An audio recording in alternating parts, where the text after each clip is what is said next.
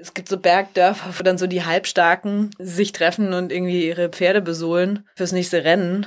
Und es ist also eins zu eins, kannst du die, kannst du die irgendwie in, in Kiez setzen oder in, in Dorf in Bayern, wo sie ihre Mopeds frisieren, so, nur dass sie es da halt mit einem Pferd machen. Ich war einfach nicht mehr fit. Also ich hatte zwischenzeitlich, würde ich sagen, eher so zwischen 30 und 70 Prozent meiner Leistungsfähigkeit, aber nie mehr. Ich habe mich so als Underachiever gefühlt. Bei der Selbstfindung steht am Ende das Finden und ich frage mich dann immer, was denn dann? Weil wenn man irgendwann dann so gefunden hat, dann, ja, was dann? Dann hört man auf, Abenteuer zu erleben oder was?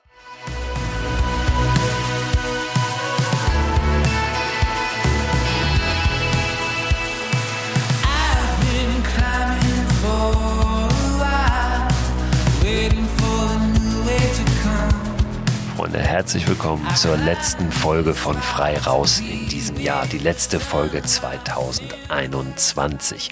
Ich bin sehr gespannt, was das neue Jahr so bereithält für mich, für euch, für uns alle und äh, sehe eigentlich ganz guter Dinge in die Zukunft. Ich glaube, das wird ein sehr, sehr gutes neues Jahr. Jetzt gilt es aber erstmal geschmeidig rauszukommen aus diesem Jahr und ich hoffe, dass ihr was Schönes vorhabt, um diesen Jahreswechsel zu begehen. Vielleicht auch ein bisschen besinnlicher als sonst.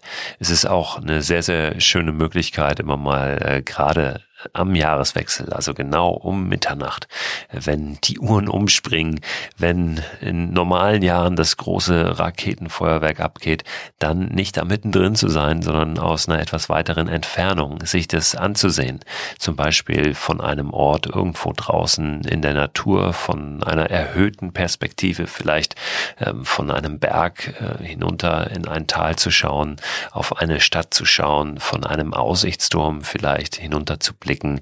Ähm, dieses Jahr sicherlich ganz wichtig, dass wir da nicht mit 100 anderen stehen, äh, dicht an dicht, sondern dass wir wirklich schauen, dass wir da mehr oder weniger alleine sind. Aber solche Orte gibt es und gerade äh, an Silvestertagen, Silvesternächten, da sind die meist gar nicht so hoch frequentiert, wenn wir uns da nicht gerade den Hotspot raussuchen.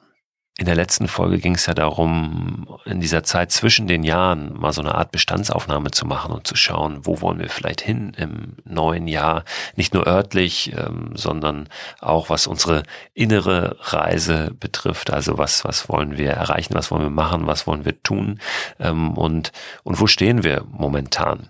Ich bin mir sicher, dass ihr da für euch in den zurückliegenden Tagen schon so ein paar Antworten auch gefunden habt und vielleicht ein paar neue Ziele auch ausgemalt habt. Sollte das noch nicht der Fall sein, ist eine so eine Idee nochmal, sich ähm, einen Berg zu nehmen, einen Fluss zu nehmen und einen Strand zu nehmen, an den wir im neuen Jahr stehen möchten.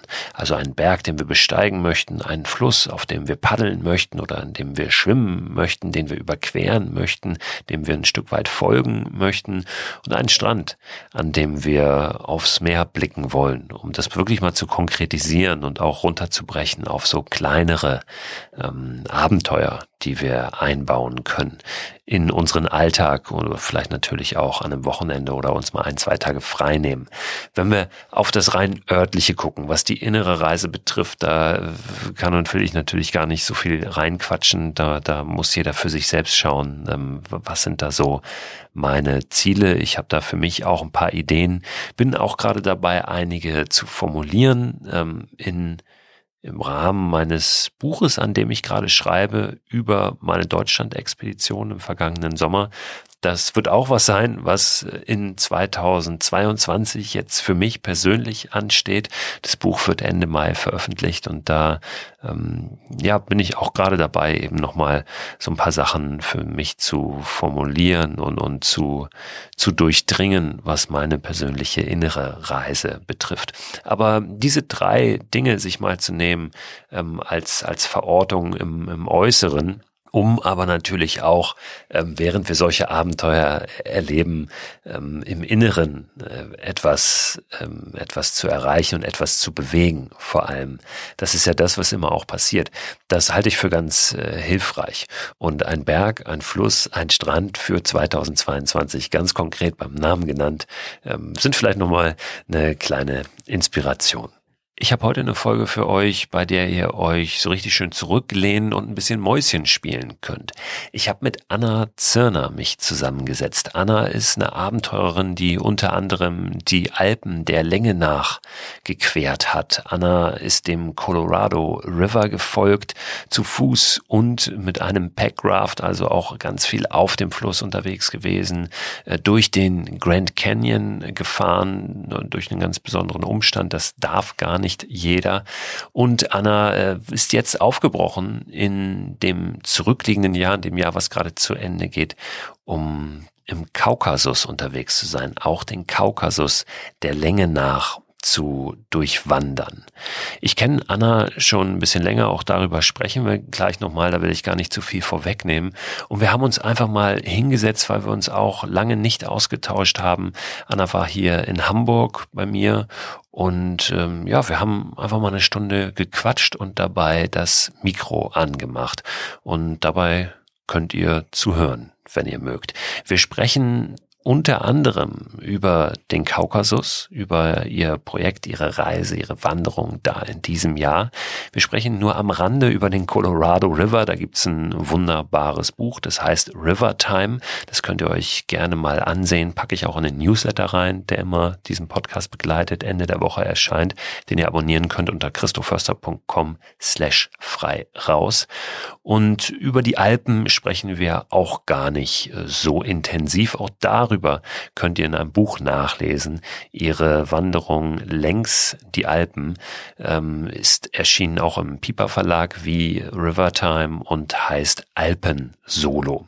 So, auch über den Kaukasus wird ein Buch erscheinen, ähm, so ungefähr zeitgleich glaube ich mit meinem auf jeden Fall im Jahr 2022.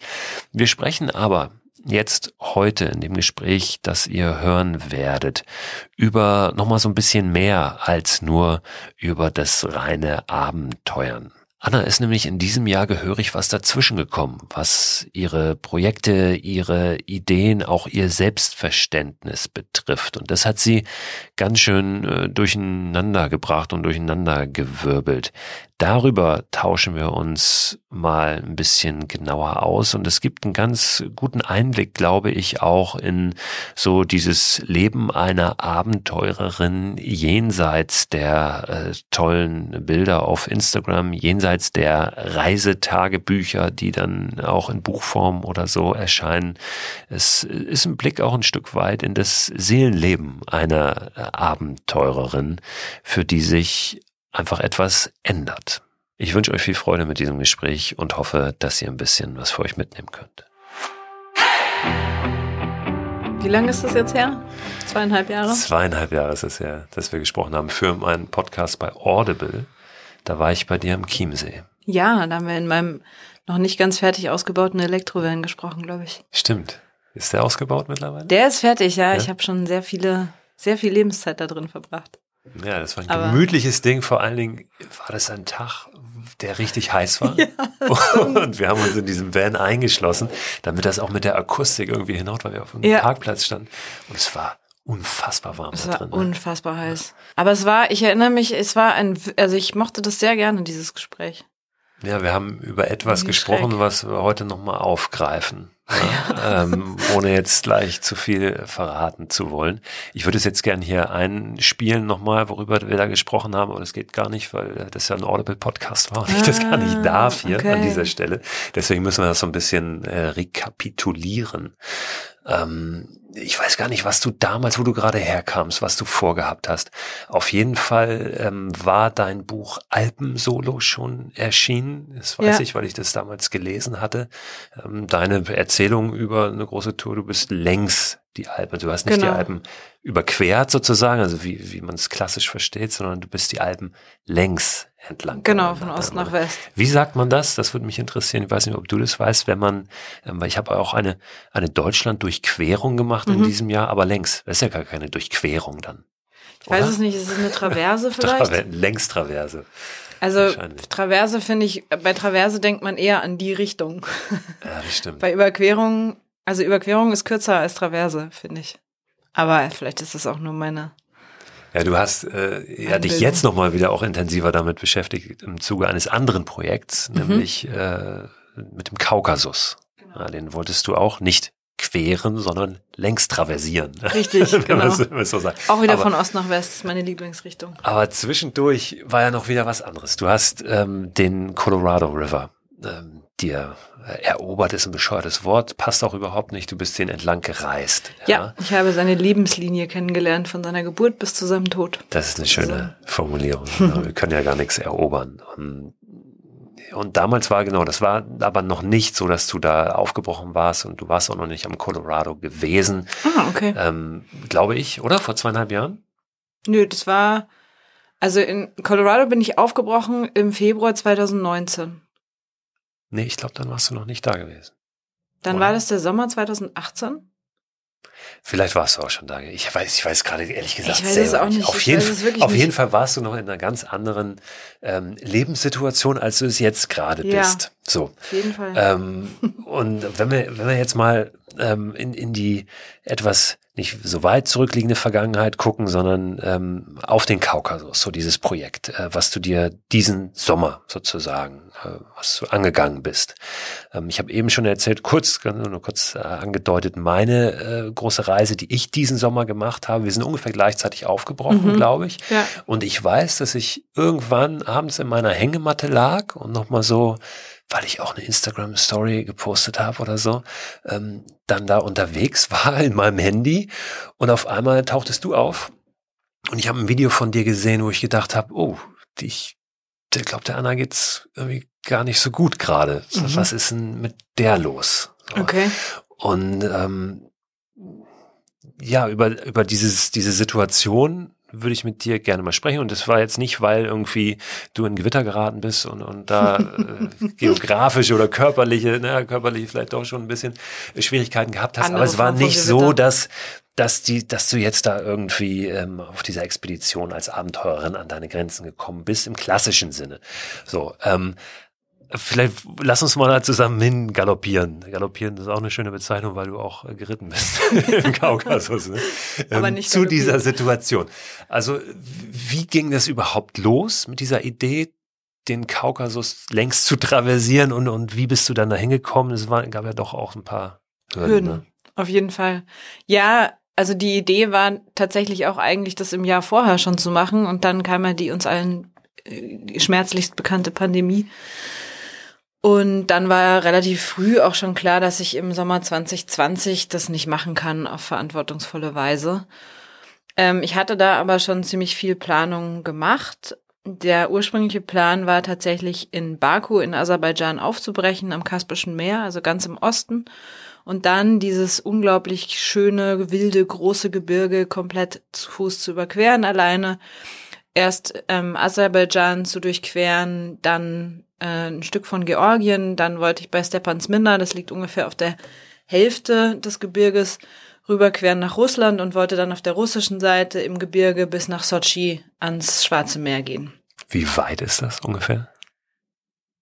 Also Luftlinie sind es 1300 Kilometer. Aber man läuft natürlich nicht Luftlinie und es läuft natürlich auch viel links, ja. Also ja, ich hatte schon, ich hatte da so drei Monate eingeplant dafür und ähm, genau, und dann, das ist immer ganz interessant, ähm, das war so der Plan, der war so in meinem Kopf und der war dann auch bald nicht mehr nur in meinem Kopf, sondern ich bin dann immer recht schnell damit, das so zu kommunizieren und zu sagen, so, das mal jetzt. Und dann fange ich an, mich mit der Realisierung zu beschäftigen und merke dann, dass da doch so auch in der Planung dann so einige dunkle Wälder zu durchschreiten sind und tiefe Täler und ähm, sich die Topografie dieser Reise von alleine verändert. Und das Erste, was sich dann relativ schnell verändert hat, war, dass klar war, dass das mit Russland schwierig wird. Einerseits, also erstmal natürlich die Pandemie, ja, verschieben ein Jahr, klar, okay. Dann kam irgendwie, okay, das mit Russland wird schwierig, nicht nur wegen der Pandemie, sondern auch weil ähm, das Gebiet, durch das ich da gehen wollte, ähm, vor allem militärisch sehr stark erschlossen ist, dadurch nicht ganz sicher. Da gibt's ähm, auch vermiete Bereiche noch und vor allem ähm, man unglaublich viele Permits braucht. Also es wäre ein logistisch totaler riesiger Aufwand gewesen. Und dann auch noch so ein bisschen das Problem der möglicherweise Willkür an irgendwelchen Checkpoints in Verbindung mit viel Wodka und da alleine aufzukreuzen. Es, also es war dann alles so, dass ich irgendwie nach viel Abwägung dachte, okay, nee, ich bleibe auf der georgischen Seite. Ähm, nicht zuletzt auch, weil da einfach die Landschaft wilder und ursprünglicher und auch schöner ist. Genau, das war so das, die erste große Veränderung. Und dann kam relativ, ja, ich würde mal sagen, so vier Wochen vor Aufbruch, wenn man dann so die Visa beantragt, ähm, hatte ich halt das Aserbaidschan-Visum beantragt, ähm, habe eine Absage bekommen das war ein ziemlicher Dämpfer, weil Aserbaidschan ungefähr ein Drittel der Strecke ausmacht. Und ähm, ich, ja, unter anderen Umständen, wenn Aserbaidschan keine Diktatur gewesen wäre, hätte ich vielleicht überlegt, so ein, so ein Marketingpartnerschaft zu machen oder irgendwie sowas. Mhm. Aber das kam für mich halt nicht in Frage, weil es eine Diktatur, das geht irgendwie nicht. Und ja, damit war klar, Aserbaidschan ist gestorben. Und dann kam, ähm, wo ich schon dachte, so, okay, die Tour wird immer kleiner. Unter keinem guten Stern, das ganze Ding. ja, und dann kam äh, dieser Morgen, dieser Dienstagmorgen, an dem ich ähm, diese zwei Streifen auf dem Schwangerschaftstest gesehen habe und gedacht habe, okay, krass.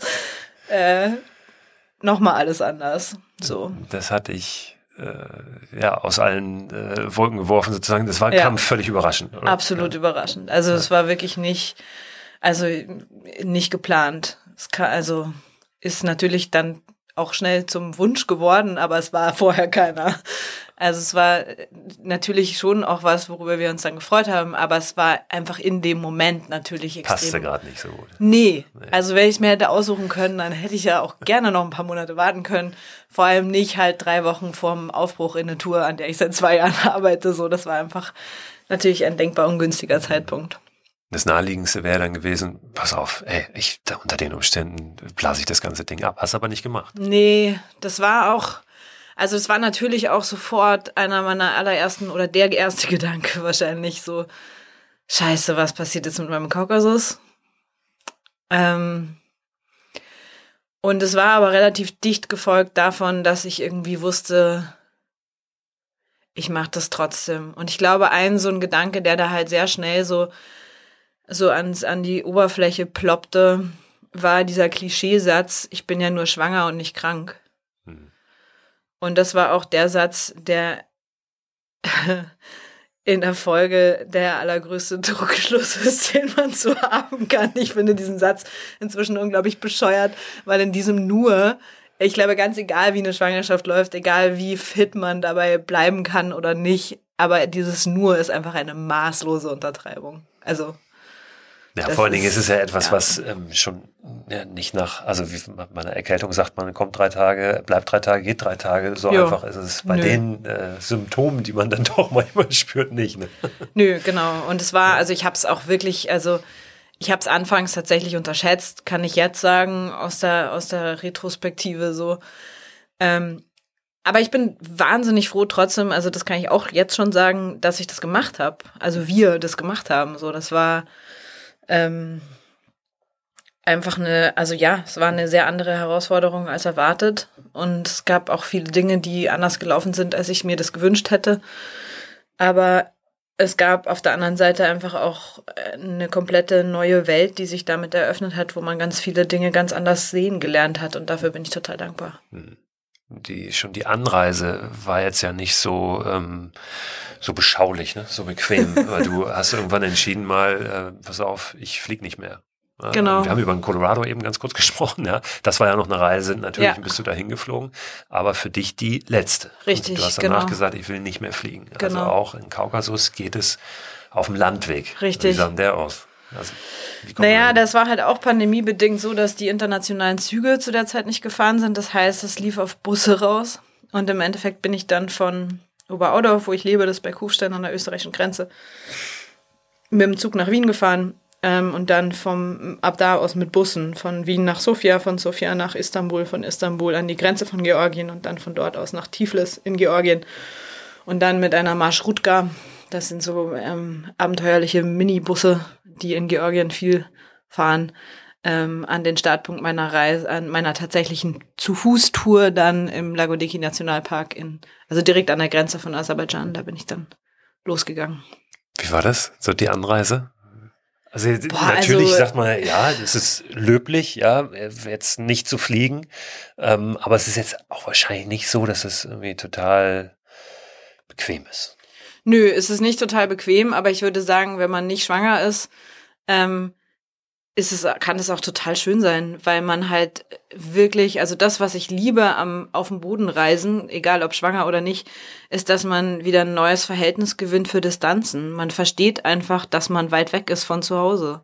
Ganz anders, als man das jemals verstehen könnte, wenn man irgendwo in ein Flugzeug steigt. Und das ist einfach unbezahlbar. Also, weil man sieht, wie die unterschiedlichen Landschaften am Fenster vorbeiziehen und man, man sieht, wie sich das verändert, man hört, wie sich die Sprachen verändern. Und dadurch gewinnt man einen realen Einblick auch in die, in die Geografie, in die, in die, also da rein, was sozusagen, wie die Länder so zusammenhängen. So, ich weiß jetzt, welche Länder zwischen hier und da liegen, wo ich angefangen habe. Und wenn ich fliegen würde, wüsste ich das wahrscheinlich nicht. Ja, und das ist auch ein Teil der Reise schon, ne? Also Absolut. Das, ja. das Erlebnis ist ja dann wahrscheinlich, weil du auch mit Menschen zu tun hast. Klar, man hört so, irgendwie das Singen im Bus in Bulgarien und ja. ähm, und ja, aber natürlich ist das Schwanger auch noch mal ein bisschen unangenehmer, weil man irgendwie sich alle acht Stunden eine Thrombosespritze setzen muss und im Bus und so zusammengefaltet. Und das war auch noch innerhalb von den ersten drei Monaten. Also es ist, ja, hätte natürlich irgendwie anders bequemer sein können, aber ich bereue auch das trotzdem nicht. Also es wäre das wäre jetzt für mich, wenn ich jetzt irgendwie gesagt hätte, ich kann diese Busfahrt nicht machen, weil ich schwanger bin, dann hätte ich das alles nicht machen können, weil ich schwanger mhm. bin. Also das, da war jetzt die, da war jetzt die Anreise kein. Gründe findet man ja immer, ne? Also wenn ja. man, wenn man das denn eigentlich gar nicht doch nicht so richtig möchte, dann findet man immer tausend Gründe. Nee, und ich habe, muss man aber schon auch sagen, ich habe das große Glück gehabt, dass meine Frauenärztin, die einfach da ganz großartig ist, ähm, ich hatte, hatte der ein Foto vom Schwangerschaftstest geschickt, äh, zusammen mit dem Portfolio zu diesem Projekt ähm, vor dem ersten Termin, den wir hatten, um eben das zu bestätigen mit der Schwangerschaft und habe gesagt, so, bitteschön, das ist mein Dilemma, darüber möchte ich mit Ihnen sprechen. Und das Erste, was sie sagte, als ich, als ich da irgendwie dann das angesprochen habe, war, naja, natürlich fahren Sie, natürlich machen Sie das. So. Hm.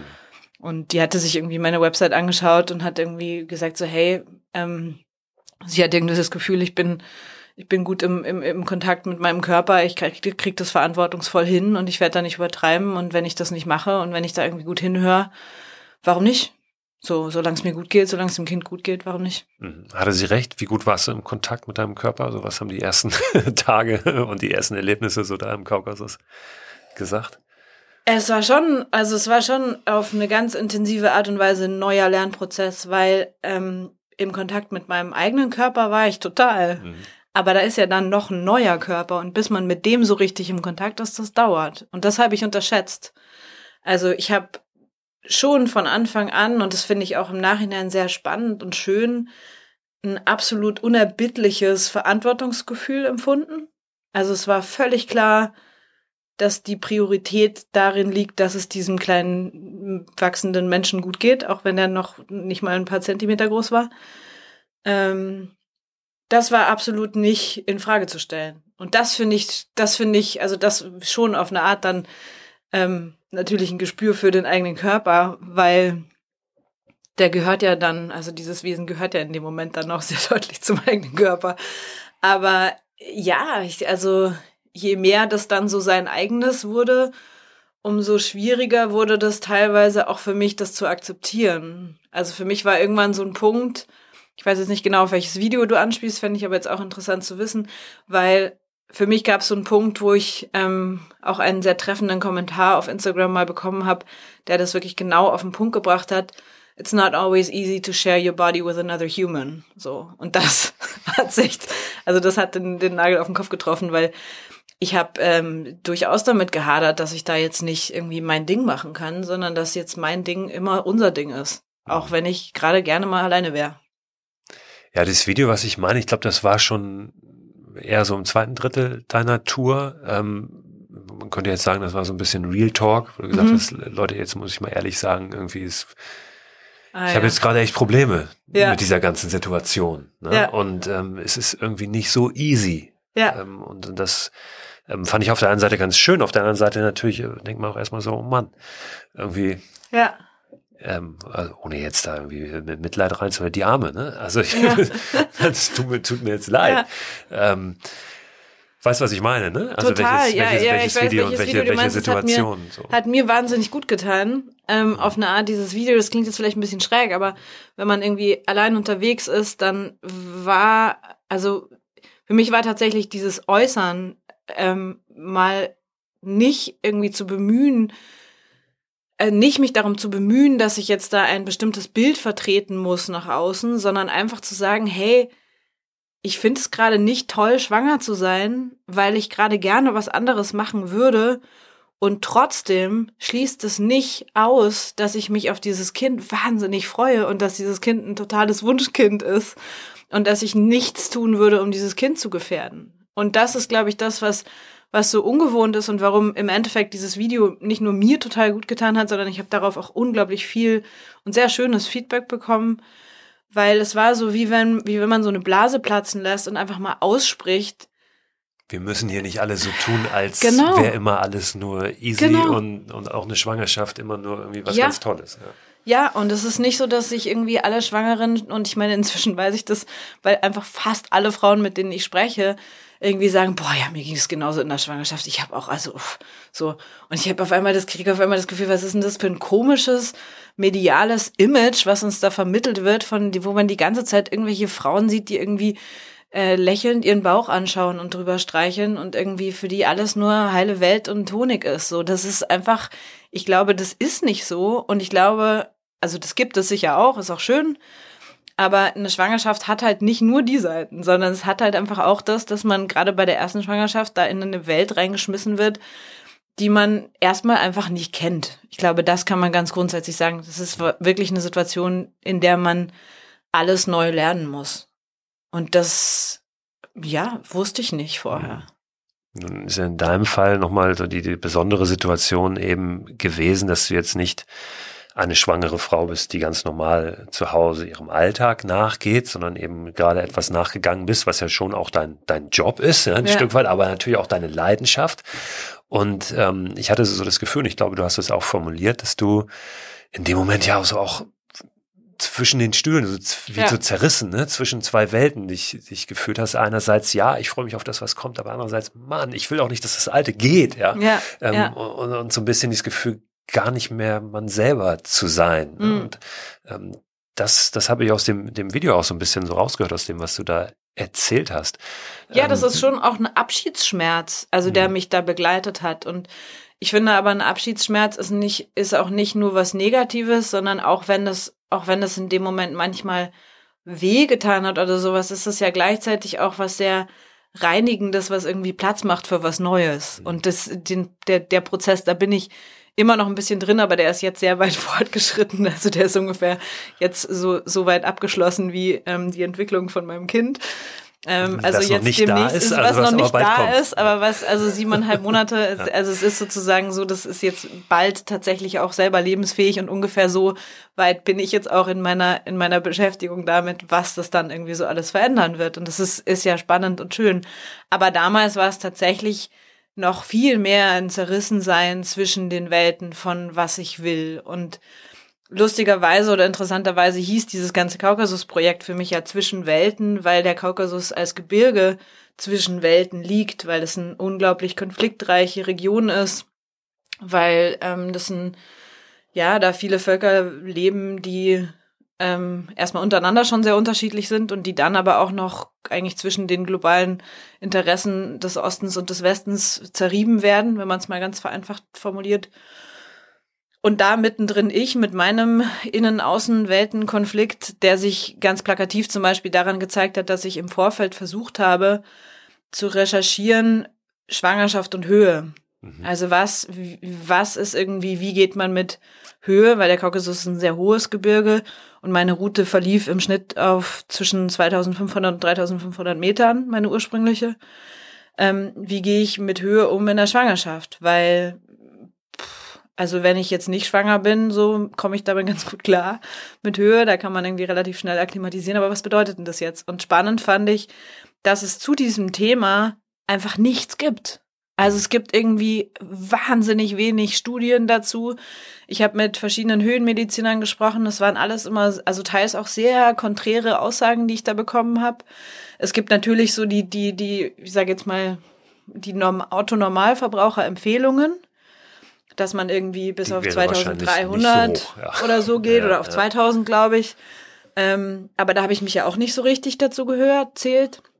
Und dann gibt's Studien mit irgendwelchen Sherpa-Frauen, die irgendwie auf 4000 Metern leben und entbinden. Aber das, da gehöre ich auch nicht dazu. Und das fand ich schon, also das war so ein, das war eigentlich so im Nachhinein auch symbolisch betrachtet eigentlich ein ganz schönes Bild dafür, wie sehr ich mir da eigentlich mein eigenes Ding bauen muss und wie, wie, wie stark ich auch da natürlich nochmal zurückgeworfen bin, auf das selber zu spüren, was ist richtig. Weil die einzige Tatsache, die ich dann so hatte oder auf der ich mich dann so, auf die ich mich dann so verlassen habe, war, ähm, wenn das, also wenn mein Körper nicht, also ich kann, es kann sein, dass mein Körper vollständig akklimatisiert, wenn aber dieses Kind in einem Zeitraum von über zwei Stunden einem Sauerstoffgehalt von unter 92 Prozent von mir ausgesetzt ist, dann kann das zu ständigen Hirnschäden führen. Und das ist halt ein Risiko, was ich nicht eingehen wollte. Und unter 92 Prozent Sauerstoffsättigung, da kommt man schon mal. Das merkt man gar nicht groß als erwachsener, normaler, ausgewachsener Mensch. Das kann halt mal passieren und dann ist es auch nicht so schlimm, dann ist man ein bisschen außer Atem und dann hat man sich wieder.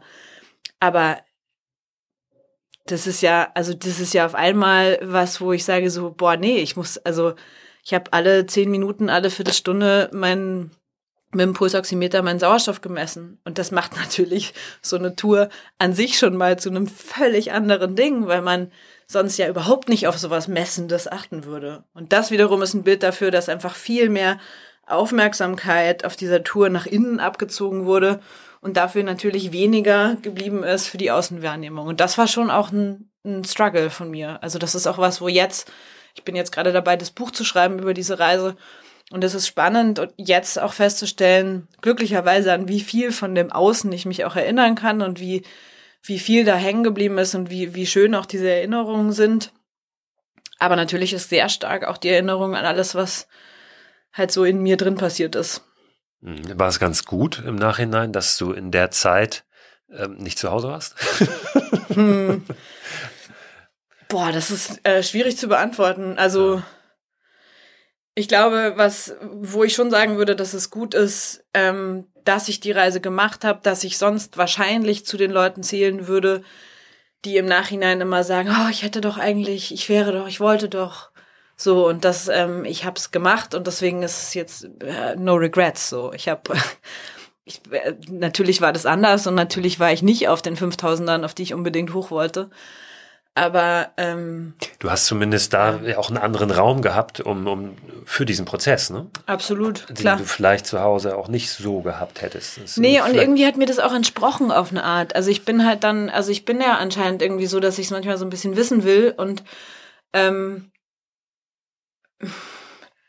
gleichzeitig bin ich so, dass ich jetzt nicht, also ich bin niemand, die irgendwie no risk, no fun macht, sondern ich versuche schon verantwortungsvoll immer unterwegs zu sein und die Kombination davon irgendwie an Grenzen zu gehen, mit Grenzen umzugehen, aber nicht über Grenzen drüber zu gehen, in dem Prozess der absoluten Veränderung des eigenen Lebens und das wiederum in so einer unglaublich schönen, unfassbar weiten Natur erleben zu können, ist natürlich eigentlich total großartig.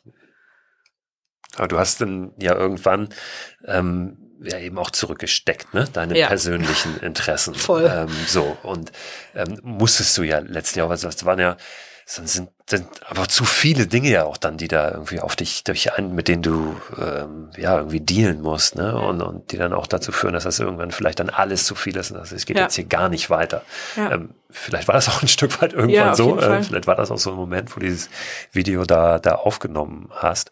Ähm, ist das dann hat es dir geholfen, also wirklich zu sagen, ich verabschiede mich, ich lass jetzt mal los hier, mein, mein, mein eigenes, was mein ist Plan. Mein Plan, den ich gehabt habe, mach mir neuen, ähm, konntest du mit dich mit dem anfreunden und wie, wie, wie, wie hast du das dann erlebt überhaupt, diese, diese Reise dann? Ja, das ist eben was, was ich auch im Nachhinein noch ganz erstaunlich finde. Ich bin eigentlich sehr gut darin, auch weil ich das sein muss und weil ich das irgendwie gelernt habe, mich an veränderte Umstände anzupassen. Also sprich, ähm, ich gehe einen Weg und da ist irgendwie eine Steinlawine runtergekommen und der Weg ist weg, dann drehe ich um und gehe woanders lang und das macht mich, das bricht mir keinen Zacken aus der Krone. Ich, ähm, das stört mich auch nicht weiter, sondern das sind einfach andere Gegebenheiten und da passe ich mich an und dann meistens passiert dann was total Gutes. Und ich muss schon sagen, dass mir das, die Anpassung oder das, die Akzeptanz von diesen neuen Umst anderen Umständen im wahrsten Sinne des Wortes sehr schwer gefallen ist. Und es hat sehr, sehr lange gedauert. Ich bin nicht mal ganz sicher, ob ich das überhaupt geschafft habe auf der Tour. Es war ein ständiger Annäherungsprozess, aber die, die Kurve war nicht besonders steil. Also es hat wirklich gedauert es gab so Sachen, die sind mir irgendwie leicht gefallen, wie zum Beispiel eben schon vor Aufbruch meine Route zu verändern. Also dass völlig klar war, okay, die, die bergsteigerischen Passagen, die kann ich streichen. Ich hatte, natürlich war das auch traurig, weil darauf hatte ich mich natürlich besonders gefreut. Ich gerade das vergletscherte ähm, Gebirge des Kaukasus war halt was, was mich echt magnetisch angezogen hat. Und ich hatte viele Hochtouren vor und auch zum Teil mich dafür schon verabredet. Und weil das kann man ja nicht alleine machen, so. Ähm, und ja, das war schon auch blöd, aber das war ganz sachlich und dadurch war das nicht so schwierig, meine Route insgesamt um ähm, im Schnitt 1000 Meter nach unten zu versetzen. Und ich wusste, dass ich da trotzdem noch eine ganze Menge erleben kann im Kaukasus. Und das, wo es mir schwerer gefallen ist, war vor allem die Akzeptanz meiner eigenen physischen Möglichkeiten, weil ich ähm, nicht zu den Frauen gehöre, die irgendwie anscheinend angeblich gibt's die, die auch in der Schwangerschaft noch irgendwie einen Halbmarathon laufen. Ähm, ich war einfach nicht mehr fit. Also ich hatte zwischenzeitlich, würde ich sagen, eher so zwischen 30 und 70 Prozent meiner Leistungsfähigkeit, aber nie mehr. Und das ist ähm, ja, das hat mich selber, hat mir selber ganz schön zugesetzt. Ich war einfach sau langsam. So, also ich konnte schon noch, ich konnte das schon noch machen, aber es war einfach wahnsinnig langsam. Ich konnte auch irgendwann dann natürlich keinen schweren Rucksack mehr tragen und so weiter.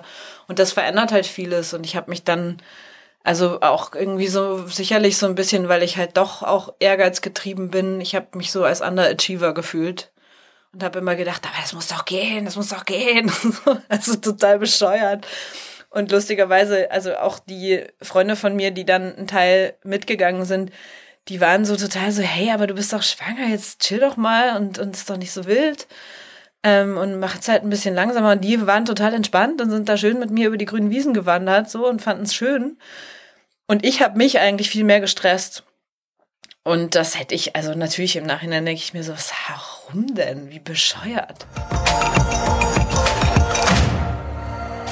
Bist ja schon eine Frau, die, kann man sagen, eine starke Frau, eine selbstbewusste Frau, die auch, ähm, der es auch wichtig ist, dass, äh, da, glaube ich, dass sie so wahrgenommen wird ja, und dass natürlich, eine Frau ähm, jetzt nicht äh, in irgendeiner Form zurückstecken muss. Ja.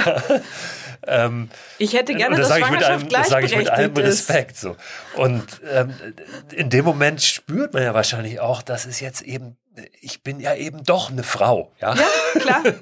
ich hätte, ich habe mir so oft, ich habe mir so oft gewünscht, einfach zwischendrin mal, weil auch, ich glaube, gerade äh, für Männer ist, glaube ich, in der ersten Phase besonders schwierig nachzuvollziehen, wenn ihre Frauen schwanger sind, was da mit denen passiert, weil es noch wahnsinnig abstrakt ist, kann ich auch total nachvollziehen. Ich habe mir immer gewünscht, ich würde jetzt gerne diese Schwangerschaft einfach wie so ein Gürtel so abnehmen und dem Mann mal rumspannen und dann soll der mal so rumlaufen und dann und dann schauen wir so. Und ich meine natürlich, das wünsche ich mir bis heute, weil manchmal denke ich mir jetzt auch diese riesen Kugel da vorne dran und manchmal denke ich mir so, ach mal so ein Tag wieder einfach eine Runde laufen gehen oder so wäre schon echt schön. Also, aber so ist es halt nicht. Man kann, das ist ein Teil, ähm, der wird nie gleichberechtigt sein. Das ist einfach so. Aber der Kaukasus ist schön. Der Kaukasus so schön und schwanger sein kann ja auch sehr schön sein. Das klang jetzt vielleicht so. Nein, nein, wir, wir, die, ja die, Kurve kriegen wir hundertprozentig noch, auf jeden man, Fall. Ja, also ich weiß, ich war, trotzdem, ich weiß es nicht, wie viele Männer sind. Warst du jemals eifersüchtig darauf, schwanger zu sein? Nein. Wärst du gerne schwanger gewesen? Nein. Ja, ich glaube, das geht halt leider den meisten Männern so. Ich glaube, also ich sage jetzt so, nein, ähm, müsste ich nochmal in Ruhe drüber nachdenken. Ne? Und wahrscheinlich will, wenn ich jetzt irgendwann dann zu dem Punkt kommen würde, auch vielleicht doch, dann würden eh alle sagen, ja komm, hör auf, äh, hm. erzähl's hm. dir jetzt. Ja. ähm, und ich, ich bin auch mal ganz vorsichtig damit zu sagen, ich verstehe das total, ich verstehe das, natürlich verstehe ich es überhaupt nicht. ich kann das nachvollziehen, klar, ich bin Vater, klar, ich habe zwei Kinder, klar, ähm, so, ich kann einiges vielleicht in diesem auch äh, Umgang mit Kindern als Paar nachvollziehen, aber ich kann mit Sicherheit nicht nachvollziehen, wie es ist, schwanger zu sein. So, vorher auch. Mhm. Ne? Ähm, aber ja, das ist ja nun mal etwas, was den Frauen zuteil wird ja. und zufällt. Und ähm, das habe ich mich gefragt, ob das für dich auch so ein Stück weit so ist, so, oh Mann, ja, jetzt bin ich ja doch, bin ja doch eine Frau. ja. Naja. Ähm, was ja nichts, also nicht, nicht irgendwie äh, in keinster Weise irgendwie negativ oder irgendwas ist oder so klingen soll. Aber es ist ja dann doch eine Rolle ein Stück weit, die einem zufällt.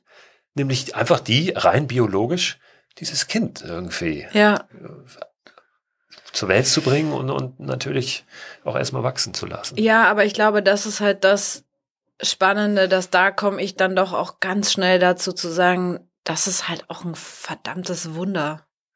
Also es ist auch ein verdammtes Privileg. Natürlich kann es irgendwie ätzend sein, dass ich da jetzt im Kaukasus nicht im gleichen Tempo gelaufen bin, aber hallo? Also ich meine gleichzeitig, da wächst ein Mensch in mir drin. Das ist doch völlig, also so, dass das, das kannst du nicht erleben. So, das ist, glaube ich, schon auch das, wo man dann, wo man dann wieder wiederum an manchen Stellen, wenn man mal drüber nachdenkt, das gar nicht so schwer ist, das wieder zu relativieren und irgendwie festzustellen, dass, dass auch die, auch das Schwangersein oder ja, natürlich später dann auch das Gebären oder Muttersein einfach was ist, was, was das Frausein ausmacht in aller großartiger Qualität, die das hat. Ich war mein Leben lang gerne Frau. Also natürlich, ich hatte eine Phase als, als Zwölfjährige, wo ich gerne ein Junge sein wollte, aber ähm, ich bin und war immer gerne Frau. Ich habe mich nicht, ich habe nicht das Bedürfnis, mit einem Mann zu tauschen. Und mit allem, was dazugehört, so. Also, und das, ähm, deswegen kann ich nicht sagen, dass ich irgendwie damit wirklich hadern würde. Ich habe halt mit der Fitness gehadert, aber mein Gott, was ist Fitness? So. Ja, und was natürlich da ähm, auch mitspielt und mitschwingt, ist wahrscheinlich so diese Aussicht, hey, mein Leben, so wie es jetzt in den letzten Jahren war, das, das wird sich jetzt verändern. Und da ja. kommen wir dann zu dem, was wir äh, vor zweieinhalb Jahren äh, besprochen ja. haben. Da habe ich dich nämlich auch gefragt, glaube ich, so, was, wie ist denn das jetzt, wenn, was passiert denn, wenn du auf einmal eine Familie gründest oder wenn du jemanden kennenlernst, mit ja. dem du dir das vorstellen kannst? Ähm, lässt du das überhaupt zu, so? Ähm, bist du dafür ja. offen oder willst du es eigentlich gar nicht? Ne? Ich glaube, so das, ja, ja, ähm, das stimmt. Das war, war das Thema, was wir angesprochen hatten. Und jetzt? Äh, naja, das ist eben lustig, weil ich habe auch jetzt, bevor wir jetzt hier angefangen haben zu sprechen, eben an dieses Gespräch nochmal gedacht, weil ich das auch so gerne mochte, dass wir irgendwie da ja an so einen Punkt gekommen sind, wo man über sowas spricht, was fast ein, was fast schon ein Tabuthema ist. Also als als selbstständige Frau sich eine Familie zu wünschen, ist eigentlich, da denken dann manche so, wie ist denn das jetzt für ein Widerspruch? Und ich habe das aber immer getan. Für mich war immer klar, dass ich irgendwann mal eine Familie möchte. Ich hatte zwischendrin Phasen, wo ich mir auch gut vorstellen konnte, keine Kinder zu bekommen.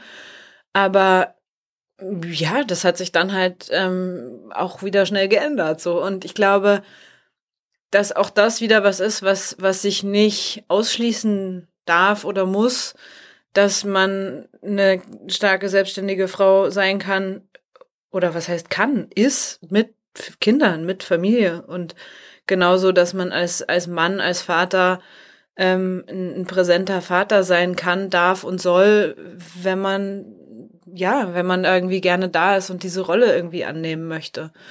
Und und das Leben ja aber ja. auch natürlich nicht zu Ende ist. So, das ist manchmal genau. ja, die, man denkt dann oft äh, in so einer Situation, Mist, weil jetzt, ja, jetzt ist es vorbei, jetzt ändert sich auch. alles und das kann ich jetzt, was ich, was ja. ich, was ich gemacht habe, das geht so nicht mehr. Das den ähm, Gedanken habe ich schon so, auch. Äh, natürlich also, kann man unfassbar viel machen und es ist ähnlich wie äh, du sagst, das Schwangersein ist toll, ja auch das Elternsein ist fantastisch. Ja. Da passieren ganz viele neue Dinge und es eröffnet sich eine ganz neue Welt. Ne? Mhm. Ähm, dennoch darf man, glaube ich, auch die Augen nicht davor verschließen, dass es einfach anders wird. Ja, so, ich mache mir da auch keine Illusionen und ich glaube, das ist schon auch das, was, was in diesem Abschiedsschmerz halt wahnsinnig präsent war. Also, dass, dass der Abschiedsschmerz auch von einer, von einem in gewissen Weise auch egoistischen oder egozentrischen Lebensstil, kann man ja schon sagen, wo es, wo man einfach nur für sich verantwortlich ist, dass das irgendwie vorbei ist. Und in dem Moment habe ich noch nicht groß darüber nachgedacht, dass es auch schön ist, für jemand anderen eine Verantwortung mitzutragen. Da komme ich sicher noch hin. Und ich glaube aber, dass das halt was ist, was auch in der Schwangerschaft halt wahnsinnig abstrakt ist erstmal. Und natürlich war das für mich ja, also das war sicherlich nach der, also nach dem Schwangerschaftstest, die erste Frage war, was passiert mit dem Kaukasus und die zweite, oh Gott, und wer bin ich denn dann danach?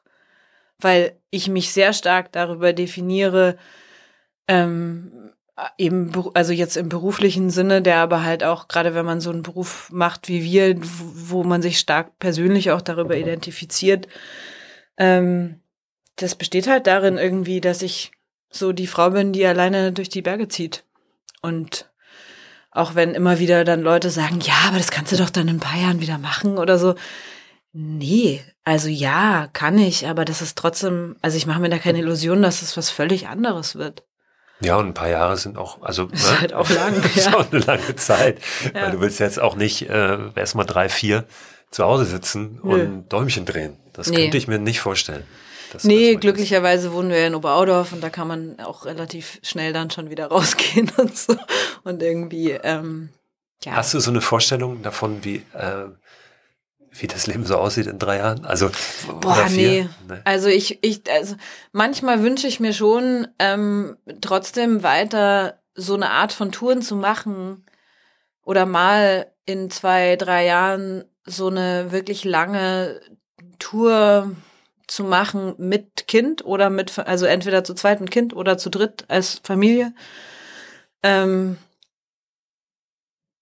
ich glaube nicht, dass ich jetzt erstmal irgendwie auf Biegen und Brechen das nochmal alleine so für zwei Monate machen muss, weil ich bin ja auch dankbar für die Projekte, die ich gemacht habe. Und das war einfach auch eine Phase in meinem Leben. Und ich glaube, das habe ich sowas in der Art, habe ich damals auch gesagt. Es gibt halt so Lebensphasen. Man hat irgendwie eine Phase, da, da macht man so Vollgas, diese Ego-Projekte so und ähm, die, die ja hoffentlich dann nicht nur Ego-Projekte bleiben, aber halt so, wo man sich erstmal nur um, um sich selber kümmern muss. Und dann ist auch okay, wenn wieder was Neues kommt. Und ich glaube, das ist halt so der Punkt, an dem ich gerade bin. Und das ist, dieser Punkt ist nicht ganz so einfach. Also dieser, dieser Umschwung ist nicht ganz so einfach. Aber ja, da gilt es ja auch erstmal, ich hatte es eben schon kurz, bevor wir das Mikro angemacht haben, erzählt, äh, drum, erstmal so eine neue Vision zu finden. Ne? Ja. Ne? Oder auch eine, mit eine eigene Rolle wieder neu zu definieren für ja. diese neue Phase, die kommt. Das ja. hat mir total gut gefallen, diese, die Vorstellung von diesem Vision Quest. Mhm. Also dann irgendwie zu sagen, so was wird denn jetzt die neue Vision, so. Und ich glaube, das, das, das wird schon auch spannend sein. Ich schätze mal so in, im Laufe des nächsten Jahres so einen neuen Vision Quest dann zu entwerfen. Aber ähm, das Kind, was da kommt, ist Teil dieses Vision Quests und solange dieses Kind nicht da ist und ich nicht irgendwie das Kind kennengelernt habe und irgendwie mir vorstellen kann, was für ein Charakter das so ist, wäre das irgendwie unfair, diesen Vision Quest zu entwerfen, weil das spielt ja dann eine Rolle dabei und das ist ja dann Teil des Teams. Insofern. Ja, unbedingt, auf jeden Fall. Also, das dann zusammen? Nein, das ist man wächst ja mit seinen Aufgaben. Das ist ja, ja das genau. Schöne, das ist ja auch wieder ein schöner Spruch, aber in der Tat ist es so. Und ähm, ja, ich, ich bringe auch oft dieses Beispiel auch des, des Elternwerdens. Ähm, auch da wächst man ja mit seinen Aufgaben und mhm. wie bei so vielen, wenn man vorher genau wüsste, wie das wird, vielleicht würde man es gar nicht machen. das ist, ja, das, ja, kann natürlich das ist oft ganz gut, ja. dass man dann eben in irgendwas reingeworfen wird und dann, dann ist es auch gut und dann dann wächst man eben auch daran. Ja. Und das ist ja das Schöne und ähm, das ist dann, glaube ich, auch wieder ein, wahrscheinlich ein Vorteil, äh, den du hast, weil du weißt, wie viel Kraft in diesem Neuen liegt so, und in dieser Veränderung und auch in Herausforderungen. Mhm. Du weißt, eigentlich wächst man nur da, wenn ja. es schwer wird. Ne? Ja. Und, und wenn, wenn man sich irgendwie neu orientieren muss. Und auch äh, in der Hinsicht ist es ja eigentlich ein Geschenk, zu sagen, ja. jetzt werde ich mal hier richtig, wird mal alles durcheinander gewirbelt.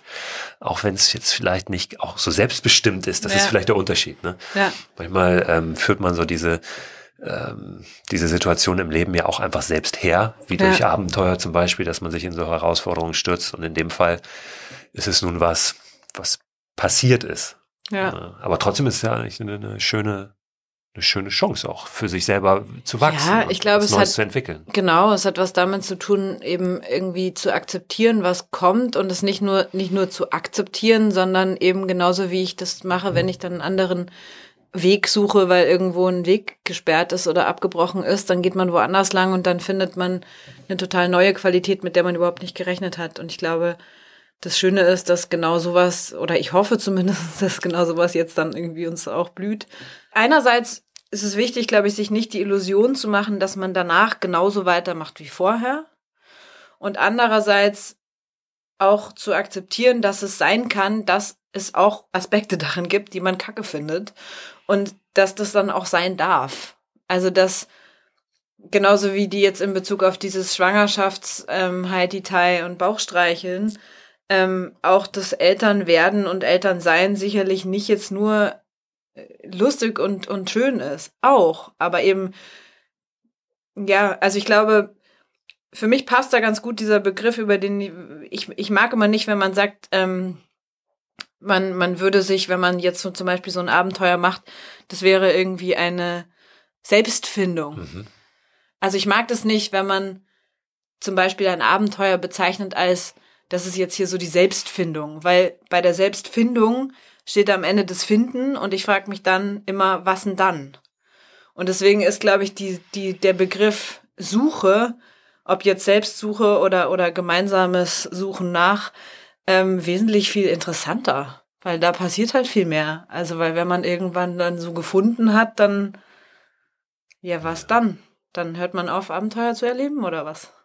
Naja, wir werden eh immer weiter suchen. Genau, genau. Und So. ist es halt sicherlich auch, wenn man ja. irgendwie von, von einer Lebensphase in die nächste schwappt und auf einmal Familie wird. So stelle ich es mir zumindest vor. Die Suche einen, geht weiter. Einen schönen äh, Satz auch, den ich mal irgendwo gelesen habe. Ich weiß nicht, von wem der ist. Äh, Jedes Abenteuer hat Momente, die echt beschissen sind. Ja. Und äh, so ist es nicht nur mit dem Abenteuer, glaube ich, so ist es mit allem und auch mit Ja, lustigerweise sind die Abenteuer, also die, die beschissenen Momente in den Abenteuern ja oft die, an die man sich dann später am liebsten erinnert, weil es einfach so krass war. Genau. Und weil man irgendwie sich so gespürt hat. Ähm, ja, ja, doch, total. Jetzt ähm, haben wir total viel, das finde ich super spannend, ähm, ist ein sehr, sehr wichtiges Thema, darüber gesprochen, wie das ist, mit, Mhm. ähm, damit umzugehen, mit dieser neuen Situation. Und ich glaube, das kennen auch total viele, ähm, die vielleicht schon jetzt eine Familie haben, die was aufgeben mussten, die vielleicht da ein bisschen Schiss vorhaben, auch, dass sich was ändert. Und deswegen ist es super, dass wir darüber sprechen. Ähm, aber wir haben noch gar nicht so richtig über den Kaukasus gesprochen. Ja, das habe ich mir jetzt auch schon, ich habe mir das schon, ja. Ja, lass, äh, lass uns das Unbedingt. doch mal. Wie, wie, wie ist der Kaukasus? ähm, genau, vorhin hatten wir es kurz versucht, aber da haben wir dann doch wieder ähm, die, die, die Kurve nochmal Richtung, Richtung Schwangersein genommen. Ja. Ähm, du hast ja jetzt nur in Anführungszeichen dann die georgische Seite gesehen. Genau. Und ähm, würdest aber dann möglicherweise auch irgendwann nochmal hin mit deiner ja, Familie dann? Auf jeden Fall. Ja, also ich weiß nicht, ob, ob mein Kind dann direkt schon mit auf die ganzen Hochtouren muss. Das kommt drauf an, ob es dem Kind Spaß macht. Aber ähm, ja, unbedingt. Also die hohen Berge, das ist schon, ist ja jetzt nicht so, dass nur dadurch, dass ich nicht da war, ähm, nicht oben war, irgendwie die Sehnsucht danach nachgelassen hätte, sondern das ist im Gegenteil, das ist natürlich so ein bisschen, ich war da unterwegs und hatte die ganze Zeit so die Karotte vor der Nase. Also man sieht dann diese hohen Berge und denkt sich, die, also ja, unbedingt. Also ich muss da unbedingt nochmal hin. Ähm, das Schöne an den Bergen ist ja, dass sie erstmal da bleiben. Also die Gletscher schmelzen zwar, aber die Berge bleiben da und ähm, die Aufstiegsrouten werden wahrscheinlich tendenziell eher schwieriger, je weniger Gletscher da ist. Ähm, aber grundsätzlich ist der Kaukasus einfach ein, also für mich pff, unschlagbar schönes Gebirge. Weil was es, macht das, ich wollte gerade sagen, was macht das so aus und besonders, wenn du es vergleichst? Du kennst ja ein paar Berge. Ja, also ich finde das Spannende jetzt beispielsweise im Vergleich zu den Alpen, ja, die, die ja viele Leute jetzt hierzulande auch ein bisschen kennen oder ein bisschen besser kennen. Ähm, der Kaukasus ist ein bisschen wie die Alpen in groß und früher. Ähm, der Kaukasus ist wirklich viel monumentaler als die Alpen, insgesamt ja auch ein Schnitt höher ähm, und weiter. Also es ist mehr Platz und nicht nur mehr Platz im Sinne von weniger Infrastruktur, das definitiv auch. Also da gibt's nicht so Hütten, also in den Alpen fährst du ja um und bist in der nächsten Hütte. Äh, das gibt's einfach gar nicht im, im Kaukasus. Also es gibt, glaube ich, zwei Hütten am, am, am, am Kasbeck, so für Touris, aber es ist wirklich wenig. Oder für Bergsteiger dann die obere. Ähm, ja, es ist extrem wenig erschlossen. Es ist immer noch so, dass der, der Tourismus, der dort stattfindet, der beschränkt sich so ein bisschen auf so ein paar spezifische Regionen. Also das Venetien zum Beispiel ist definitiv touristischer als viele anderen Gebiete und trotzdem ist es immer noch mit einem Tourismus wie hierzulande einfach absolut nicht vergleichbar. Aber man merkt, und das ist das, warum ich irgendwie jetzt sagen würde, so wenn man da mal hin will, dann ist es schon gut, in den nächsten Jahren mal dahin zu gehen, weil man merkt schon, was der Tourismus auch macht mit der Kultur, mit dem Land, also nicht im Positiven.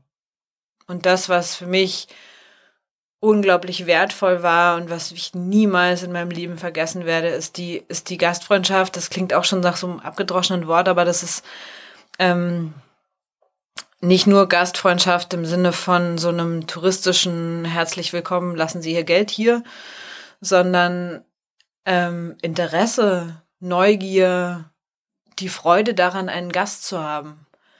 Also gerade in den abgelegenen Bergdörfern, wo jetzt nicht ständig Leute vorbeikommen, da ähm, erlebt man das schon noch sehr ja, habe ich das auf eine sehr originale Art und Weise erlebt. Und dann ist halt lustig, dass man, also ich spreche kein Russisch und kein Georgisch und ähm, die meisten Georgier, gerade die Älteren, äh, sprechen jetzt auch nicht so viel Englisch. Und wie man dann so kommuniziert und wie viel da dann doch rüberkommt, wenn das, wenn man sich da mal bemüht, so. Und ja, manchmal hat man dann so zwölfjährige Dolmetscher, die irgendwie wirklich gutes Englisch sprechen, weil die jetzt in der Schule lernen und ähm, die dann für ihre Eltern halt so den Laden schmeißen. Ähm, ja, und dann, ich meine, das sind einfach so, so einzelne Bilder wie, es gibt ja wahnsinnig viel Pferde im Kaukasus und wird wahnsinnig viel geritten. Also es wird, gibt natürlich schon auch irgendwie so schlechte Jeepstraßen. Aber an viele Orte kommt man einfach gar nicht. Mit, also nicht mal mit einem krassen Four-Wheel-Drive, da kommst du einfach nicht hin. Und da gibt's dann Pferde. Und dann hat man halt wirklich ähm, Bergdörfer, deren Verbindung zueinander über so einen Pferdetrail ist. Und dann siehst du irgendwie Pärchen im Galopp ohne Sattel da so durch diese grüne Weite rasen. Und das ist einfach irre. Es ist so, so schön. Und auch andersrum dann so, oder nicht andersrum, aber in so, es gibt so Bergdörfer, wo du irgendwie, wo dann so die Halbstarken ähm, sich treffen und irgendwie ihre Pferde besohlen ähm, fürs nächste Rennen. Und es ist also eins zu eins kannst du die, kannst du die irgendwie in, in Kiez setzen und ihre, ihre, oder in, in Dorf in Bayern, wo sie ihre Mopeds frisieren, so, nur dass sie es da halt mit einem Pferd machen. Und das ist halt eine andere, eine andere Situation so. Und das ist, also, und da stehen dann aber auch die Mädchen an der Straßenecke und finden es irgendwie toll, dass der Typ auf dem Pferd vorbei rast. So. Also, ja. Und also ich habe wahnsinnig viele so Bilder im Kopf, die einfach sehr natürlich irgendwie noch sind. Und das ist so, das ist schon was, was, was auch eine, was einer Sehnsucht entspricht, die ich zumindestens und ich glaube aber viele Leute haben danach sich wieder so verbunden zu fühlen mit der Natur. Und das, was definitiv was typisch Georgisches ist, ist genau das, ist eine ganz große, ein ganz großer Stolz auf das eigene Land, von dem sie auch selbst sagen, sie leben im Paradies, der aber nicht, also es ist ein Patriotismus, der sich nicht nationalistisch äußert, sondern der was damit zu tun hat, dass man sich mit seinem Land verbunden fühlt. Und zwar mit seinem Land im Sinne von seiner Natur, seiner Landschaft. Und das ist eine schöne Art von Stolz. Ich mochte das sehr gerne. Jetzt seid ihr gerade dabei, ähm, du hast es mir, glaube ich, vorgestern schon erzählt, so ein bisschen Nest zu bauen in Oberaudorf. Mhm. Hast du, was bringst du ein aus Georgien in das Nest? Hast du irgendwas mitgebracht? Mm. Oder ist es nur irgendwann ein Rezept zum Einzug oder sowas? Weil kulinarisch ist ja auch einiges. Ja, geboten, ach ja, ne? klar, total. Na, ich habe ähm, swanitisches Salz mitgebracht, das ist so eine Salzmischung, Swan Salt, aber das, nee, ich glaube, das, was, was ich ähm, gerne einbringen möchte, ganz generell in mein Leben hier, ist die Offenheit und also in so einem gastfreundlichen Sinne. Also wirklich irgendwie da was, also meine Türen offen zu halten dafür, dass wenn jemand zu Besuch kommen möchte, dass man da sein kann und dass man sich da wohlfühlen kann und dass man da aufgenommen wird und dass es nicht, ja, also sowohl in einem ganz konkreten Sinne bei uns irgendwie ein Gästezimmer zu haben, so, wo man immer hinkommen kann, als auch in einem, in einem politisch übertragenen Sinne, dass ich sage, ich finde es, fände es schön, wenn wir als Gesellschaft offener werden, dazu Menschen zu empfangen. Das ist witzig, weil ich das ähm, bisschen ähnlich auch von meiner Tour mitgebracht habe und das, das Miteinander so zu stärken. Deine Tour durch Deutschland. Ja. das finde ich spannend. So, nein, ähm, aber jetzt gar nicht, weil es durch Deutschland war, sondern eher, weil man ist ja alleine unterwegs. Also ich war ja auch ja. alleine unterwegs und dies, du bist alleine unterwegs und was du mitbringst, ist aber eigentlich, dass du das Miteinander stärken willst. So, mhm. das ist es mir ja, zumindest ja, gegangen. Und das ist ja ähm, jetzt ja nichts, was so auf der Hand liegt. Ja. Es könnte ja auch sein, dass Leute denken, ja gut, jetzt will, will er oder sie, will jetzt, äh, ich wäre lieber einsame Wolf oder Wölfin. Ja. Aber das genau das Gegenteil auf der Fall ist. Dass man ja. denkt, so, es war hier echt eine, es war großartig, das alleine zu machen, aber A, war ich nicht alleine die ganze Zeit mhm. und B, will ich es aber auch nicht sein. Ja. So in der Zukunft. Und hast du viel Gastfreundschaft erlebt? Ja, total. Weil das finde ich nämlich spannend. Ich glaube, das hat mit der Gastfreundschaft hat das hat was damit zu tun, wenn man alleine unterwegs ist. Dann begegnet man dem mehr, wahrscheinlich egal ja. in welchem Land. Ja.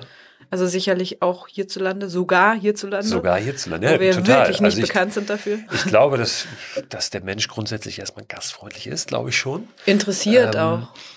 Was ich aber immer so ein bisschen da noch einschränkend dazu sage, ist, ähm, ich war ja als Reisender erkennbar. Genau. So, und ich glaube, das ist schon ein Unterschied. Ja. Wenn du, weil ich kam ja da mit meinem Paddel, meinem Board, da sieht ja jeder sofort, okay, der ist hier irgendwie auf der Durchreise und ähm, A, der will jetzt hier nicht bleiben. Ja. Und ähm, B, es ist auch jetzt niemand, der sich nur rumtreibt. Ja, ja und der bringt auch eine Geschichte mit. Also der, das ist doch irgendwie interessant, was macht denn der da? Also. Genau. Ne? Und dann schwingt natürlich immer auch ein bisschen mit, vielleicht diese eigene Sehnsucht ja. äh, oder dieses eigene Fernweh mit auch Mensch, habe ich vielleicht mal gemacht, früher war super, ja, ja. würde ich gerne mal machen. Ne? Und das ist, glaube ich, schon vielleicht ein kleiner Unterschied, wenn man als Reisender erkennbar ist, glaube ich, die Gastfreundschaft, die man erfährt, als wenn man wirklich möglicherweise irgendwie in einem anderen Kontext irgendwo an der Tür klopft. Das weiß ich nicht. Ich habe so erfahren eben in dieser äh, Rolle und ähm, ich habe unglaublich viel Gastfreundschaft auch komplett durch wirklich alle Gegenden in Deutschland äh, erfahren bin ja auch durch, also einen großen Teil auch durch Ostdeutschland, wo dann oft die, die Vorbehalte manchmal ein bisschen sind, dass es da ein bisschen, bisschen schwieriger, ein bisschen anders ist. Ähm, mit der Offenheit gegenüber Fremden. Das ja, denke aber ich eben, glaube ich, das ist total der Trugschluss. Also total, ich glaube, dass es genau ja. andersrum ist, dass es eigentlich Wobei auch da, da eher mehr bin geteilt nun wird. Fremd, Fremder als Fremder erkennbar, ja, sondern ja. Äh, ähm, aber so wie ich es erfahren habe, ja, ja. Ähm, kann ich wirklich sagen, es war großartig. Also das war ganz, ganz toll. Ich habe eigentlich immer mehr bekommen als das, äh, wonach ich gefragt habe. Ja. Ja, in Georgien ist es, also ich würde da noch ein Stück weiter gehen, weil in Georgien ist es Teil der Identität der Menschen. Also da heißt es zum Beispiel, dass jeder Gast ist ein Geschenk Gottes. Und ich meine, das kannst du wirklich in nee, Deutschland hier nicht hier vielleicht vorstellen. Noch ein bisschen anders. Also ich glaube, das ist schon, ja. Und ansonsten würde ich aber das total unterschreiben, dass das, dass das alleine unterwegs sein da einen Unterschied macht. Ja, in meinem Fall, ich war ja einfach nicht mehr alleine unterwegs. Also das hat das schon auch verändert, das hat auch die Begegnung mit den Menschen verändert. Also selbst wenn man mir noch nicht äh, in den ersten Wochen noch nicht angesehen hat, dass ich schwanger bin, für mich war total klar, ich bin nicht alleine unterwegs. Und das habe ich wahrscheinlich schon auch ein Stück weit ausgestrahlt. Und insofern war ich sicherlich da weniger zugänglich und auch selbst weniger offen, als ich das sonst gewesen wäre. Mm, und trotzdem, also ja, ist es halt auch, es war schon auch cool, dass die Georgier das halt, also wenn ich gesagt habe, ich bin schwanger, die haben halt gefeiert. Also er wurde immer gefeiert. So, da wurde immer sofort, wurde natürlich auch treffenderweise dann immer sofort der Chacha rausgeholt, also der lokale Schnaps. Und der ist immer so, jetzt trinken wir ja erstmal darauf. Und ich war immer so, nee, äh, also, nee, ich bin ja schwanger und so, ah, no, drink, drink, then it will be a boy. also dieses, man will ja dann Söhne trinke kriegen. ich nicht. Gerade dann nicht. Ja. Nein, ähm, Ja, also wenn es ein Mädchen wird, dann wissen wir, woran es lag. ja. Ja, schön. Ähm, ist ja schwer in solchen Situationen dann Nein zu sagen. Auf jeden Fall. Also auch, auch so Sachen wie, also wo es wirklich absurd ist, ist, erklär mal in einem georgischen Gebirgsdorf ohne ein Wort georgisch zu können, dass man keinen Rohmilchkäse isst, ja. Also das ist, der, da kommt dir ja der zivilisatorische Irrsinn, wird dir so deutlich vor Augen gefügt, weil die sagen dann, hey, it's natural, ja. Und klar, es ist so natural, wie es nur sein kann. Es ist nicht mal pasteurisiert, so. Und ähm, trotzdem, ja, das war so eine der Sachen, wo ich dann doch recht konsequent war, dass ich jetzt nicht den frischen Ziegenkäse gegessen habe oder den frischen Kuhmilchkäse, den es da oben gab. Leider. Du bist gesund geblieben auf der Tour und bist Ich bin- ja. heute gesund und wirst es hoffentlich dann auch bis zum Februar noch sein und auch darüber hinaus. Ja, wenn das ja, Kind dann ja. da ist also ich habe da wirklich äh, sehr großes Glück, dass ich einen sehr unkomplizierten Schwangerschaftsverlauf habe. Und das ist schon auch was, was mir unterwegs immer wieder klar geworden ist, dass ich dafür ganz schön dankbar sein kann, weil ich habe auch äh, viele Freundinnen, die ähm, ganz egal wie sportlich die vorher waren, vielleicht mal auch sieben Monate einfach liegen mussten oder was auch immer. Also dass ich überhaupt das zwar in einem eingeschränkten ähm, Maße, aber überhaupt das noch machen konnte, da irgendwie zwei Monate lang durch die Walachei zu schlürfen. Ähm, ja, das ist schon auch ein Privileg, wofür ich dankbar bin. Du hast vor allen Dingen den ersten Test bestanden, wenn einem ja wahrscheinlich tausend Leute sagen, lass es. Lass es, mach's nicht, oder? Lustigerweise hatte ich gar nicht so viele Leute, die das gesagt haben. Es war eher so, dass unterwegs das dann immer mal wieder kam. Und ich dachte, dass in dem Moment, wo ich irgendwie publik mache, ich bin schwanger, ich habe damit schön, wie sich das gehört, den dritten Monat abgewartet. Mhm. Ähm, ich dachte, dass ich darauf voll den Shitstorm kriege und dass dann irgendwie Leute sagen, so, wow, wie kann man nur und so. Und das komplette Gegenteil war der Fall. Also es war eigentlich wirklich so, dass, dass durch die Bank, also sowohl jetzt im privaten Umfeld irgendwie Freunde, ähm, als auch im, in den Social Media Kisten, die man so macht, ähm, bis hin zu meinen Sponsoren, alle gesagt haben, boah, cool, herzlichen Glückwunsch, ja, super, dass du unterwegs bist und so.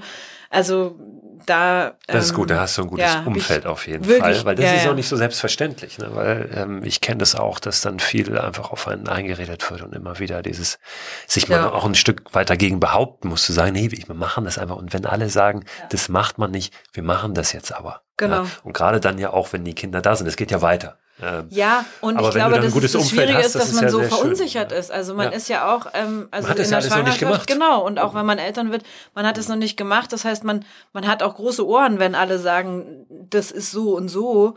Und das aber auch, wenn ich irgendwie eins gelernt habe, dann nicht sagen, so ist das, weil es ist total individuell. Das kommt bei einer Schwangerschaft kommt es darauf an, wie es der Frau in der Schwangerschaft geht. Mit einem Kind kommt es darauf an, wie das Kind drauf ist.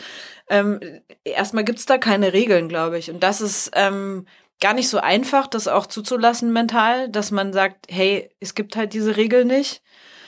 Ich habe das halt glücklicherweise oder ja, weiß ich nicht, kann man sagen, Glück im Unglück ähm, schon auf die harte Tour dadurch gelernt, dass ich eben in der Recherche beispielsweise, was ich vorhin erwähnt habe, mit den mit der Höhe einfach gemerkt habe, es gibt einfach zehn Meinungen und es gibt irgendwie sowohl den Höhenmediziner, der sagt, das kannst du nicht machen, das ist total unverantwortlich, als auch den Höhenmediziner oder in dem Fall die Höhenmedizinerin, die sagt, hey, hör auf dich, mess deinen Sauerstoff und mach's.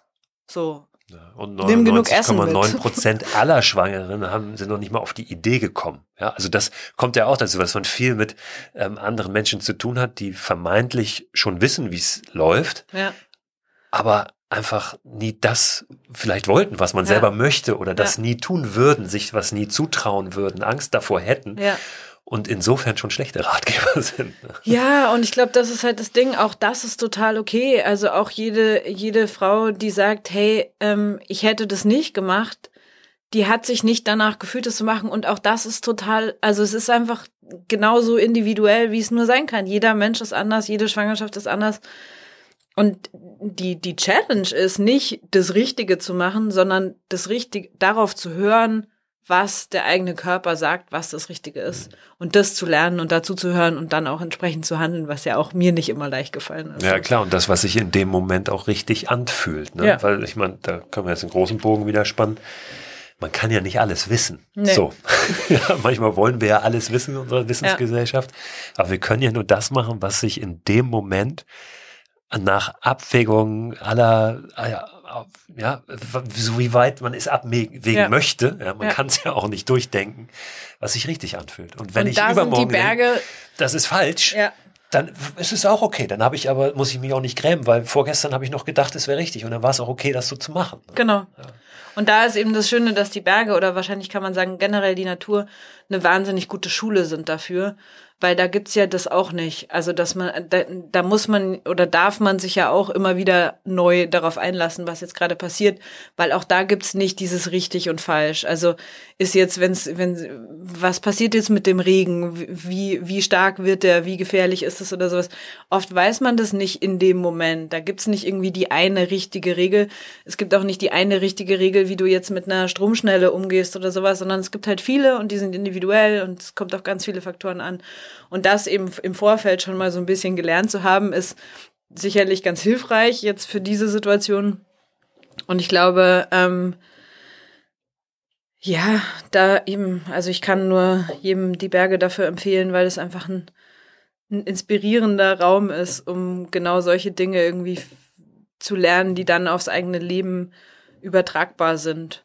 Und der Kaukasus ist halt da einfach nochmal potenziert. Also das ist so, das ist in dieser Landschaft zu stehen und sich umzuschauen und dann, weiß ich nicht, kreist irgendwo hoch um ein riesiger Steinadler oder was und man schaut sich um und es ist einfach weit und breit keine Zivilisation. Da wird man sehr deutlich ja auch auf sich zurückgeworfen und auf eine, auf eine Art und Weise, die ich, ganz egal ob jetzt schwanger oder nicht, als sehr wohltuend empfinde. Und das wiederum ist das, was dazu inspiriert, dann eben diesen eigenen Platz und, und die eigenen Entscheidungen immer wieder neu hinterfragen zu können oder ja, oder auch neu treffen zu können. Man muss ja nicht, wenn man eine Entscheidung getroffen hat, kann man die ja auch wieder umschmeißen. Ja, hoffentlich wird man ja schlauer im Laufe genau. des Lebens. Ja. Ich muss manchmal ein bisschen schmunzeln, wenn ich dran denke. Wir waren als unsere Tochter geboren wurde, die war drei Monate alt, da sind wir mit dem Wohnmobil mit der losgefahren. Okay. Zwei Monate die Atlantikküste runter. Und hatten die immer in so einem, ja, diese, wie, wie heißen diese, äh, diese Babyschalen ja. da irgendwie nebendran stehen. Und ähm, ja, die konnte noch nicht mal sitzen. Ne? Ja. Das war, ich heute manchmal denke, wow, das war schon, war super. Sehr es war sehr früh, aber es war großartig. Und ja. es war genau richtig und es war, ähm, war ist eine ganz tolle Erinnerung. So. Ja. Und ähm, ja, in dem Moment war das, war das richtig und wahrscheinlich würde ich heute, wenn ich in der gleichen Situation wäre, es genauso wieder machen. Ja. Ähm, auch wenn. Auch wenn dir tausend Leute sagen ja, würden, aber genau. in der Babyschale, das darf doch nicht richtig. in der Babyschale sitzen, weil der Rücken und die Entwicklung und so weiter. Genau, genau. Wir sind auch nicht so ewig lange streng gefahren, aber genau das passiert natürlich, dass, dass immer wieder irgendwie Leute dich, dich bequatschen und meinen, ja. irgendwie sie hätten jetzt einen guten Rat, was ja auch immer gut gemeint ja, ist. Ja. Aber ich glaube, das ist auch eine Herausforderung, äh, die, die nie zu Ende ist, immer wieder zu sagen und abzuwägen, was, was wie sehe ich das eigentlich, wie ordne ich das ein. Ne? Ja. Sich das anzuhören und zu sagen, okay, ich, das genau. ist meine Konsequenz. Ist, ist ja auch aus der, andere. aus deren Perspektive deswegen trotzdem nicht falsch. Also das ist genauso wie irgendwie die einen in Georgien sagen, hier trinkt Chacha äh, das schadet dir nicht und die anderen völlig schockiert gucken, wenn ich irgendwie sage, ich bin schwanger oder am Ende hat man es dann auch schon gesehen und ich bin barfuß gelaufen. Das war so wie äh, der, äh, völlig, äh, die sind aus allen Wolken gefallen, die Georgierinnen in dem Fall vor allem, die irgendwie, ich weiß nicht genau, was das ist, aber irgendwie darf man als Schwangere in Georgien nicht barfuß laufen. Keine Vielleicht darf man generell nicht barfuß laufen. Ich weiß nicht, ich bin in, in Addis Abeba in, in Äthiopien, bin ich immer in Flipflops durch die Straße mhm. gelaufen. Und das ist ein absolutes Unding, da in Flipflops rumzulaufen, mhm. weil da hat man vernünftige Schuhe an. Ja. So. Wenn man sich irgendwie leisten kann, auch eine vernünftige Hose, ja. ja, ja. Im besten Fall noch ein, Hemd dazu. Und das, wenn du halt so als, na, als Reisender rumläufst, hast du das natürlich nicht an. Das war, weiß ich noch ganz genau, wie komisch mich die Leute immer angeguckt mhm. haben. Ja. Ja. Ähm, so oder so. Ich wünsche dir auf jeden Fall, äh, ob barfuß oder nicht barfuß. Ich hoffe, du läufst viel barfuß rum, auch in deiner Wohnung, die gerade ja. Nest baut. Äh, Fußbodenheizung oder nicht? Im Bad haben wir eine Fußbodenheizung, aber die machen wir nicht an, weil die ist so teuer. Ja, barfuß geht auch so wahrscheinlich. Äh, ist ja, es von unten hoffentlich Holzboden. nicht ganz so kalt. Nein, Holzboden. Sehr gut, sehr gut. Sehr schön, selbst verlegt. Ähm, ich ich wünsche euch äh, ja da beim Nestbau erstmal noch äh, vor allen Dingen viel Erfolg. Eine tolle Zeit sage ich jetzt dass nicht, weil das ist, das ist jetzt erstmal geht's ums ums Schaffen natürlich. Ja, dass ihr fertig werdet, dass du dein Buch noch fertig kriegst. Ähm, ja, das hoffe ich auch. Hoffentlich vor der vor der Geburt, ähm, zumindest größtenteils und dass das alles gut läuft und ihr einen guten Start habt dann zu dritt. Ja, vielen Dank. Schön, dass du da warst. Nächstes Mal sprechen wir dann über Kindererziehung parallel in den in, den Ber in, in der Natur. Wie genau. kann man Abenteuer und Kindererziehung zusammenbringen? Oder? Genau, dann holen wir uns das alles nochmal an, was du hier heute erzählt hast genau. und gleichen das nochmal ab. Oh je. Nee, das war schön. Vielen Dank. Ja, danke dir. Vielen Dank. Herzlichen Dank, Anna, auch hier nochmal aus dem Off und herzlichen Dank an euch, dass ihr bis hierhin zugehört habt. Ich habe es eingangs erwähnt, es gibt einen Newsletter, der diesen Podcast begleitet. Unter christophörster.com slash frei raus könnt ihr den abonnieren und da findet ihr immer weiterführende Infos und Links zu den Themen aus den Podcast-Folgen. Darüber hinaus aber auch noch Sachen, über die ich so stolpere, die mir auffallen, ob das Produkte sind oder irgendwelche kleinen Filme Filmchen, Instagram-Accounts und, und, und. Ich packe da diese Woche natürlich Infos zu Anna rein, ihre Website, wo ihr sie auf Instagram finden könnt, ihre Bücher und so weiter. Und werde mal schauen, ob ich darüber hinaus noch die ein oder andere Inspiration für euch finde. Wir hören uns wieder, wenn ihr mögt, im neuen Jahr. Am kommenden Donnerstag, da gibt es nämlich die nächste Folge, die erste dann in 2022 von Frei Raus, dem Podcast für mehr Freiheit und Abenteuer in unserem Leben. Macht's euch schön und kommt gut rüber.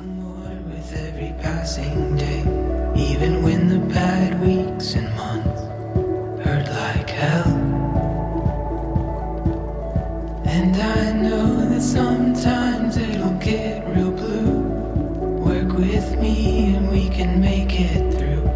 can lean on me,